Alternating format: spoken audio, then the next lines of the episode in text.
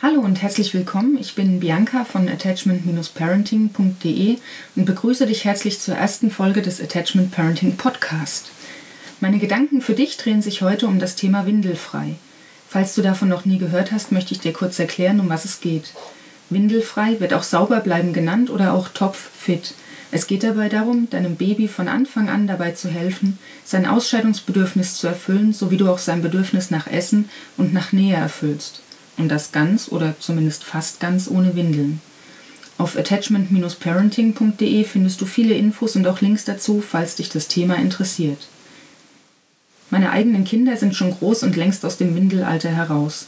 Trotzdem habe ich dieses Jahr sehr viel über das Thema Windelfrei nachgedacht und auch extrem viel darüber gelernt. Vor kurzem zog nämlich bei uns ein Hund ein.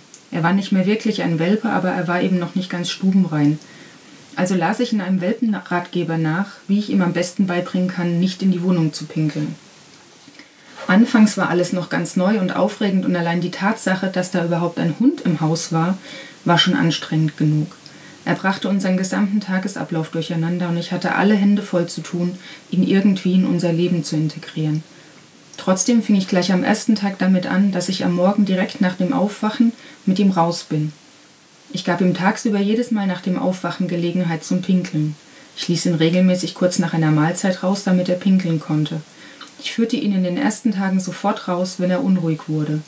Ich machte alles ganz genauso, wie ich es in dem Welpenratgeber nachgelesen hatte. Ich beobachtete meinen Hund viel in diesen ersten Tagen. Wir hatten viele Erfolge. Wir liefen aber auch oft genug umsonst raus. Er pinkelte oft genug eine halbe Stunde später in die Wohnung. Irgendwann hatten wir uns ein wenig aufeinander eingespielt. Ich lernte seine Signale kennen und lernte auch, sie zuverlässiger richtig zu deuten. Er lernte, dass seine Signale beachtet werden und auf welchem Weg er mir mitteilen kann, dass er mal raus muss. Und siehe da, mein Hund war plötzlich stubenrein.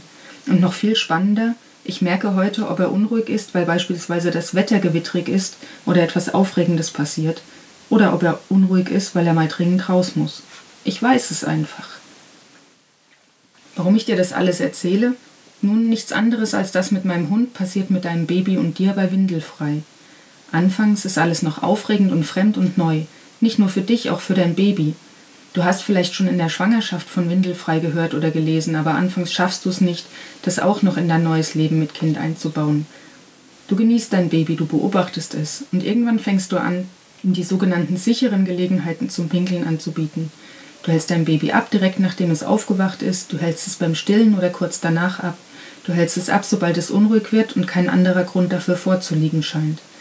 Du lernst dein Baby kennen, du lernst seine Signale zuverlässiger richtig zu interpretieren und die Erfolge häufen sich. Dein Baby lernt, dass seine Signale beachtet werden und dass es mit dir in seiner eigenen Sprache kommunizieren kann. Dadurch sendet es seine Signale deutlicher und die Erfolge werden noch mehr. Irgendwann seid ihr ein eingespieltes Team und dein Baby ist plötzlich komplett windelfrei. Windelfrei passt so gut in das Konzept des Attachment Parenting, weil es dabei nicht um frühes Sauberwerden geht. Es geht nicht um Erfolge oder Misserfolge. Windelfrei ist pure Kommunikation mit dem Baby. Es geht darum, das Lesen und Deuten seiner Signale zu lernen. Es geht darum, dein Baby kennenzulernen.